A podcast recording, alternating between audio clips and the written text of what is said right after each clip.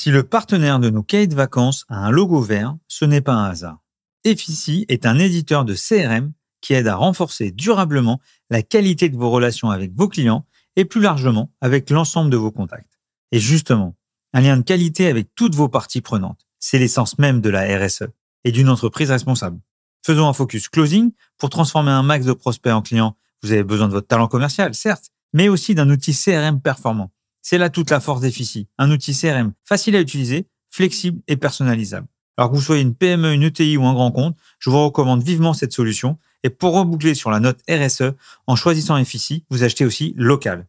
Alors retenez bien ce nom, Effici, E2F-I-C-Y. Ça y est, vous venez de quitter votre bureau. Vous avez pris évidemment votre vélo ou le train, destination vacances. Que vous soyez au bord d'une plage, à la montagne ou tout simplement chez vous, je vous propose de vous accompagner tout l'été pour vous permettre d'apprendre. Bref, je vous propose le cahier de vacances Closing. Comme tous les étés, Closing vous propose d'en profiter pour prendre un peu de recul. Cette année, on a décidé de parler RSE, oui oui, de parler de responsabilité sociétale des entreprises alors c'est vrai qu'au premier abord, ça fait pas très vacances. Mais vous le savez, on aime les challenges et on va donc en parler avec le ton closing et en gardant à l'esprit que vous êtes peut-être sur un transat. Bonne écoute.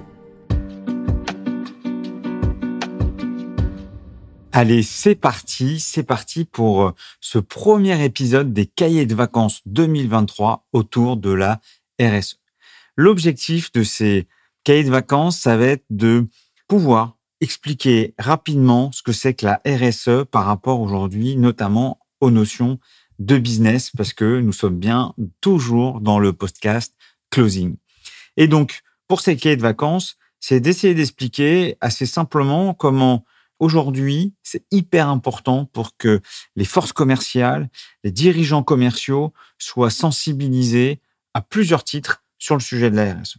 Tout d'abord parce que nombreux sont ceux qui écoutent Closing, qui embarquent dans leur proposition de valeur une notion de responsabilité, une notion de durabilité qui intègre l'offre de service. Parce que vous faites attention au cycle vie du produit, parce que vous faites attention à la façon dont il est transporté, à la façon dont il est reconditionné. Et donc, rien que pour ça, il faut être capable pas uniquement de parler de son produit, mais tout ce qui va autour. Ça, c'est un premier sujet et on doit muscler le jeu au niveau des forces commerciales sur cette thématique.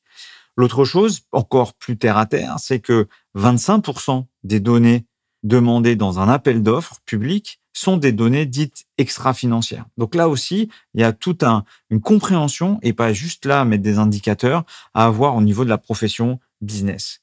En plus de ça, un certain nombre d'entre vous ont aussi maintenant des métiers qui embarquent naturellement des sujets soit de deep tech, soit de low tech autour de la durabilité. Donc deep tech, des technologies euh, extrêmement euh, compliquées, profondes. Low tech, plutôt euh, bien utiliser des choses plutôt simples, mais dans l'objectif d'avoir un business dit durable. Je pense notamment à un sujet low tech qui est une super boîte brestoise qui s'appelle Coolroof, qui à travers la récupération des coquilles d'huîtres a réalisé une peinture bien spécifique qui permet au bâtiment de réguler la température à un tel point d'éliminer notamment euh, la clim. C'est une pépite française où euh, Team to the Planet maintenant a investi. Et ça, ça montre bien que pour demain le commercial de Coolroof, il doit être en capacité d'expliquer les basiques de l'environnement ou en tout cas ce que peut apporter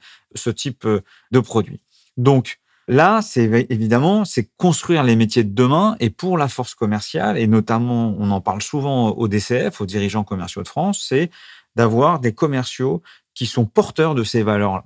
Ensuite, il y a un autre sujet, c'est les acheteurs engagés. De plus en plus d'acheteurs sont au titre de leur entreprise, mais également à titre personnel, sont engagés. Et pour ça, il faut donc comprendre les codes et pas être là à répéter euh, des choses ou euh, aussi euh, pouvoir représenter à titre personnel. Je prends l'image de la Rolex et du 4x4 pour aller défendre une offre de durabilité. Je pense que la personne qui est accueillie comme ça par euh, l'équipe euh, achat, ça fera beaucoup moins d'effet que la personne qui arrive avec son vélo électrique euh, et sa batterie à la main avec des vêtements de marque éco-responsable. Donc ça aussi, il y a un sujet de code à comprendre entre les différentes personnes. Puis vient la notion très forte de business éthique, donc de faire attention à la qualité de son service, de la façon dont on le vend et surtout la façon dont on le livre et avec une satisfaction des parties prenantes, des clients. Je reviendrai sur la thématique euh, parties prenantes régulièrement. Donc ça, c'est vraiment un point important. Donc ça, c'était toutes les raisons pour lesquelles la RSE est intéressante dans nos métiers autour euh, de la vente. Petit point comme ça, RSE ne signifie pas responsabilité sociétale et environnementale, mais bien responsabilité sociétale des entreprises. Donc, si on revient un peu sur l'histoire et vous donner quelques cartes à comprendre pour pouvoir euh, évoluer euh, dans le grand sujet de la durabilité, grosso modo, en 2015, il y a eu quelque chose d'assez fort qui a été le lancement d'un programme de développement durable à horizon 2030 qui a été adopté avec 17 ODD, Objectifs de développement euh, durable. Ça, c'est les Nations Unies qui ont fait ça en 2015 et ça, c'est un peu les bases au niveau euh, de la RSE, sachant que ces ODD sont des ODD qui sont liés à la population au global, puisqu'on parle d'éradication de la pauvreté, de la lutte contre la faim, de l'accessibilité à la santé.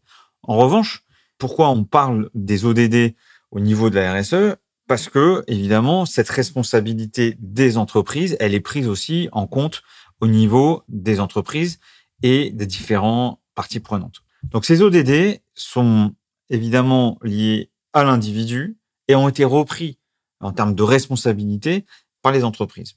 Donc là, on a parlé du démarrage, hein, on est en 2015. Ensuite, euh, il y a un cadre réglementaire qui est arrivé, et notamment en Europe, si je fais un focus Europe-France, avec l'arrivée de la DPEF, déclaration de performance extra-financière, et du plan de vigilance.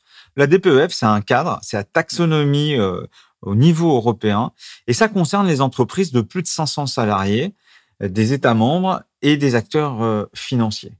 Donc ça, c'est hyper important ce qui est arrivé derrière, c'est la partie euh, CCRD, la Corporate Sustainability Reporting Directive.